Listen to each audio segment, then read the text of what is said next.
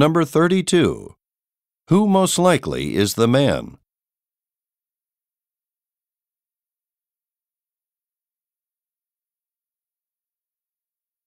Number 33. What does the woman say about her new products?